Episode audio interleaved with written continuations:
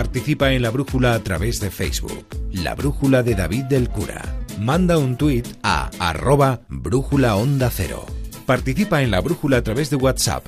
Deja tu mensaje de voz en el número 608-962-492.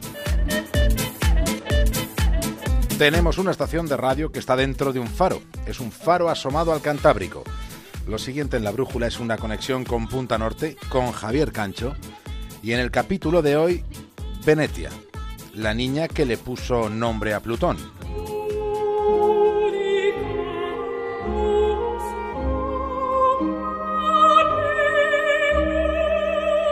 Estamos en las vísperas del aniversario de un gran hallazgo. Hace 88 años la humanidad todavía desconocía la existencia de Plutón. El 18 de febrero de 1930, en el Observatorio Lowell, en Flagstaff, Arizona, creyeron haber encontrado al noveno pasajero, el noveno planeta del Sistema Solar. El descubrimiento lo hizo el astrónomo Clyde William Tomba. Tomba era un verdadero rastreador de la galaxia y anduvo inmerso en observaciones que fueron más bien artesanales hasta que por fin dio con Plutón. Lo hizo en ese observatorio del que os he hablado, que por cierto había sido creado con el dinero de un millonario, un tipo llamado Percival Lowell. Hace algún tiempo los millonarios tenían otras aficiones que no consistían en comprarse equipos de fútbol. El rastro de Plutón había sido detectado. El asunto fue un acontecimiento mundial en aquella segunda quincena de febrero de 1930. Plutón estaba ahí arriba en el espacio exterior, pero todavía no tenía nombre. Y resulta que el nombre de Plutón fue una sugerencia infantil. La idea la propuso una niña llamada Venetia.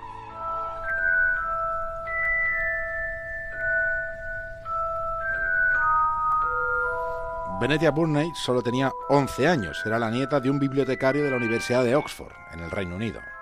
Venetia propuso el nombre de Pluto, que es como en latín se dice Plutón. A Venetia no se le ocurrió el nombre de Pluto por el, por el simpático perrito de la factoría Disney, no fue así. Más bien fue a Walt Disney a quien se le ocurrió poner ese nombre a uno de sus personajes después del impacto mediático que en la época tuvo esta idea de una niña de 11 años sobre un planeta que entonces era nuevo. Hace algún tiempo la infancia tenía más interés en las magníficas fábulas de la mitología clásica que en los cuentos de Disney.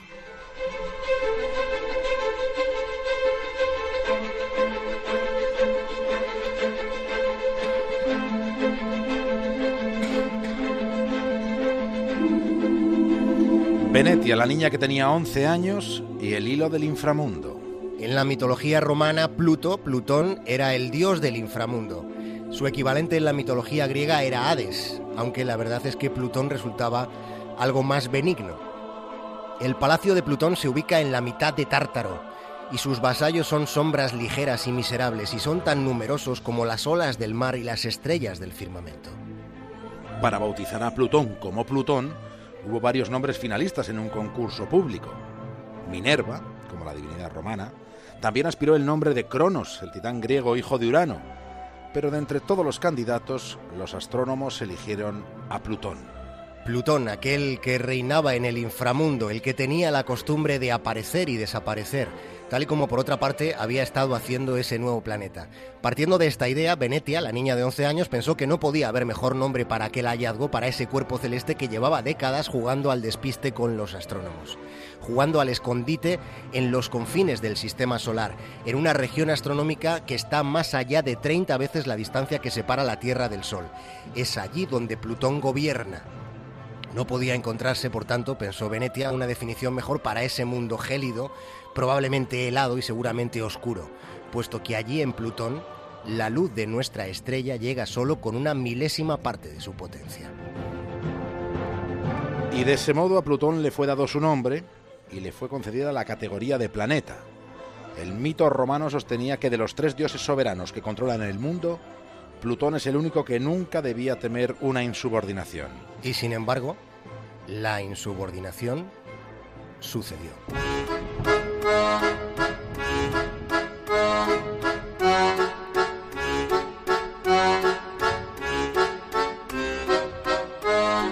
...24 de agosto del año 2006 la Unión Astronómica Internacional sorprende al mundo publicando una nueva definición de planeta. Y en esa definición, Plutón quedaba excluido.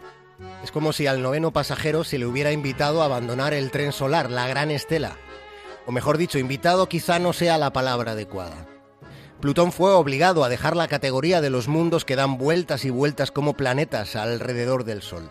En realidad lo que se resolvió es que Plutón no llegaba a ser un mundo, más bien era un inframundo. Se dijo que se trataba nada menos, sin el nada más, se dijo que era solo un objeto transneptuniano. Los de la Unión Astronómica Internacional proclamaron, y con implícito desdén, que, que Plutón solo era un planeta enano. Y fue entonces cuando se armó la trifulca, y la trifulca todavía no ha terminado. Era como si por ser enano ya no pudiera ser un planeta, de modo que fue declarado culpable por ser demasiado pequeño. Soy culpable de ser enano. No se os juzga por ser enano en este caso. Sí, es por eso. Os habéis pasado juzgándome por eso toda mi vida.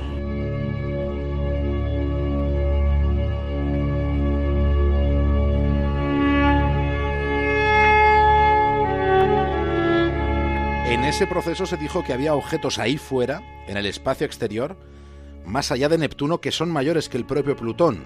Y se añadió que resultaba raro que hubiera cuerpos celestes que no fueran planetas teniendo más tamaño y mayor masa. Durante años se llegó a decir incluso que Plutón era tan pequeño que hasta podría ser un satélite de Neptuno. El proceso al que nos referimos ha sido largo. Y larga, larga fue la vida de Venetia. Murió con 91 años. 80 después de haberse convertido en la única persona en toda la historia que le puso nombre a uno de los planetas del sistema solar, a un planeta que ya no lo es, a un mundo que más bien es un inframundo, cuando curiosamente fue en el inframundo en el que ella se inspiró para pensar en el nombre que a Plutón se le dio. Venetia estaba con su abuelo aquel día. Su abuelo estaba leyendo el Times y en la página 14 se explicaba lo de la búsqueda de un nombre, y Venetia propuso el suyo. Unos días después, el abuelo de Venetia, cuando ya se había tomado la decisión, la recompensó con un billete de 5 libras. Consideró que era una buena forma de gratificar a su nieta, no porque hubiera tenido la feliz idea del nombre que se le puso a, Plutón, sino porque gracias a todo lo que había leído, ella sabía que ese era el nombre más adecuado.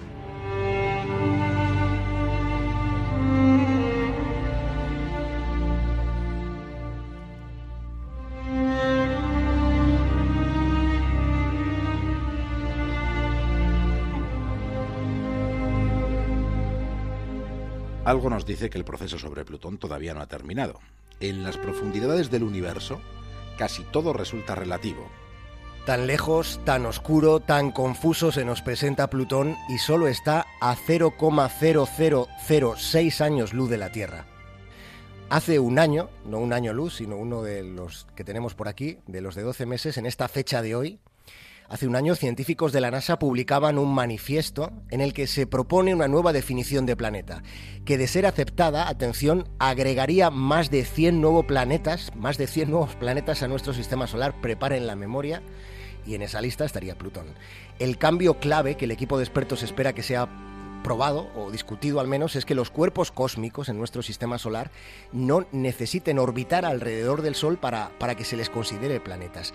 La idea plantea que la clave reside en las propiedades físicas de esos cuerpos y no en sus interacciones con la estrella. Si este propósito, este planteamiento cuajase, entonces hasta la misma Luna tendría consideración de planeta. Estos investigadores de la NASA consideran que el marco que proponen sería una mejor definición y permitiría observar con mayor interés objetos que orbitan libremente por la galaxia y a los que de momento y hasta ahora no se ha prestado la atención suficiente.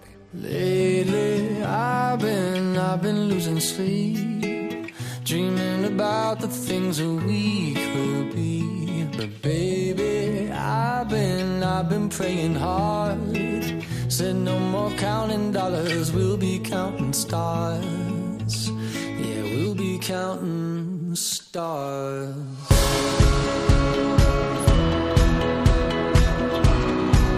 Hasta el lunes, Javier Cancho. Un abrazo, buen fin de semana para todos.